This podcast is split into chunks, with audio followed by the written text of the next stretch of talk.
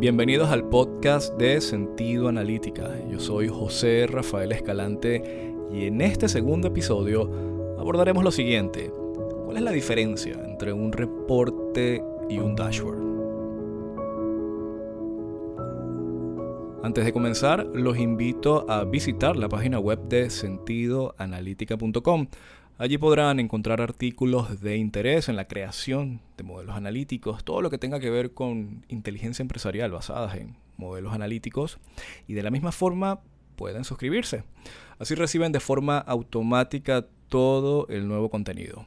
Así que damos inicio al podcast con este tema sobre reportes y dashboards que podríamos definirlo como fundacional para lo que son las herramientas de visualización de datos o plataformas que el usuario final lo que hace es consumir algo que tiene una representación gráfica.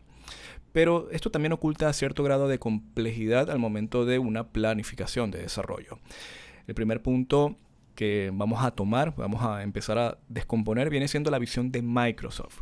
¿Por qué Microsoft separa lo que es un dashboard con otra cosa que ellos le llaman reporte? Hagan una búsqueda en Google y coloquen dashboard.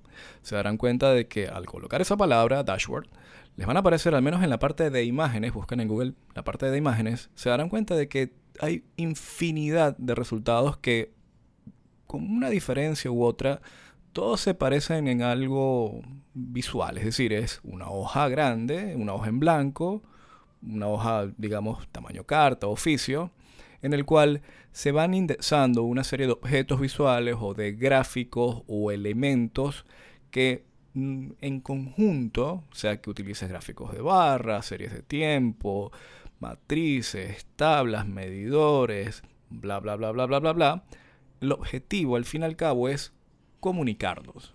No se ve como un gráfico como tal, no se ve como una serie de valores o objetos bonitos, más allá de su propia belleza que se puede alcanzar, pero lo importante es que nos estamos comunicando, es un medio de expresión en el cual desde el lado empresarial se busca llegar a alcanzar en rápidamente, en poco tiempo, algo que puede ser complejo conseguirlo por separado.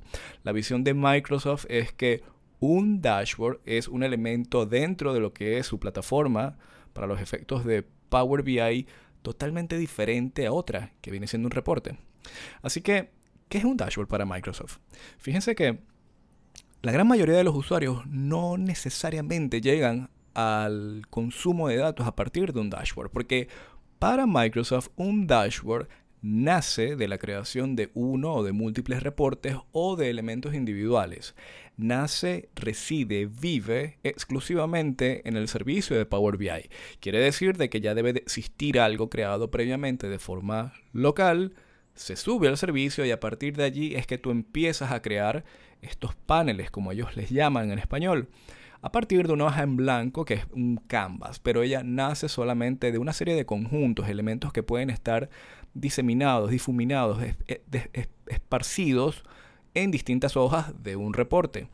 También existen dashboards que pueden traer información desde otras fuentes de información, llámese por ejemplo tiempo real, que no necesariamente o pudiésemos separarlo como un tipo de dashboard para un tipo de consumo muy operacional, muy en vivo, que es muy diferente al que Microsoft te está presentando de forma inicial, que al ser la unión nace de la combinación del merge, del join, hablando un poco en términos nuestros, de múltiples reportes. Es decir, es un tipo de representación visual más estratégica, a un nivel superior, y que si quieres llegar a lo que él lo alimenta, entonces tú bajas de jerarquía y llegas a un reporte.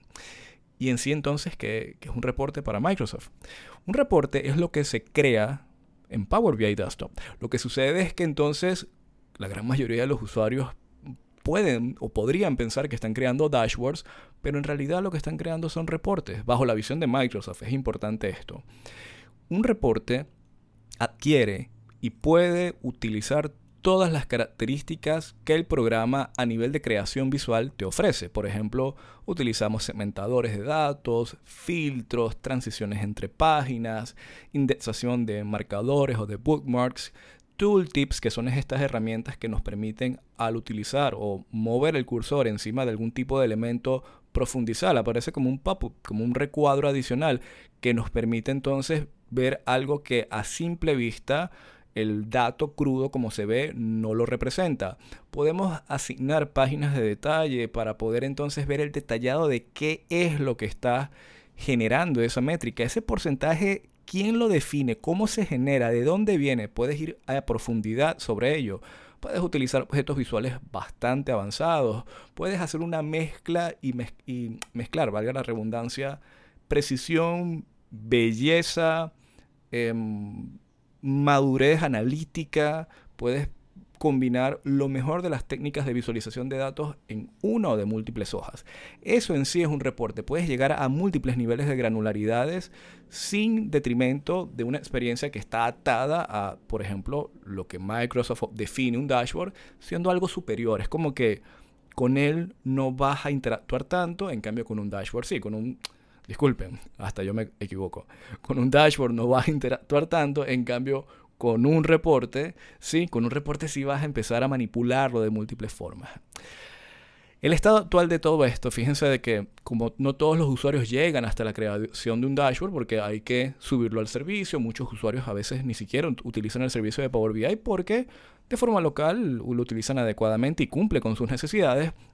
Y eso lo que hace es que del estado actual pudiésemos definir de que si nos proponemos desde Power BI Desktop a crear un reporte, y lo conceptualizamos desde la visión de un dashboard que no tiene que tener un grado de interacción más allá de lo que a simple vista debería de poder responder de forma automática, entonces pudiésemos tener una dualidad. Podríamos crear desde Power BI Desktop una serie de hojas, llámese un conjunto o todo un reporte, pero que cumpla como ambas eh, funciones, podríamos decirlo. Eso es un estado que no es definitivo, es decir, dependerá mucho del tipo de enfoque. De hecho, muchos usuarios omiten el uso del dashboard dentro del servicio de Power BI por ciertas restricciones que puede tener, por la capacidad que, la capacidad, no, la, la necesidad de tener que considerarlo en un proceso de toma de decisiones a nivel de diseño. Es más elaborado, ¿no? Puede que esto cambie, pero es el estado actual de las cosas.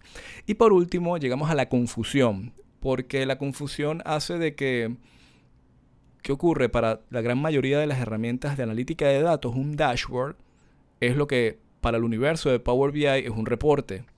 Y sucede que gran parte de los usuarios están creando reportes y muchos de ellos piensan que están creando dashboards. Entonces esa confusión se va dosificando, se va eliminando con educación no es más que empezar a diferenciar a nivel de métodos de despliegue qué es lo que queremos crear o qué tipo de consumo queremos llegar después de la creación de esa capa semántica, de las métricas, relaciones, tablas, columnas y todo lo demás, cómo la parte visual, la experiencia del usuario va a ser en concordancia. Vas a utilizar todas las características, tanto a nivel de reportes y de dashboards, o te quieres quedar estrictamente a nivel de reportes o quieres hacer un mix entre ambas para aprovechar lo mejor de los dos mundos. Pero si vas a hacerlo, entonces tienes que tener en cuenta una serie de condiciones.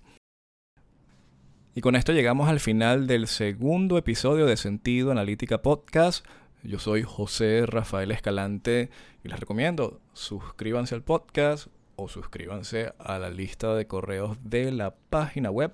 Así les llega de forma automática todo el nuevo contenido. Para mí ha sido un placer. Nos vemos en la próxima.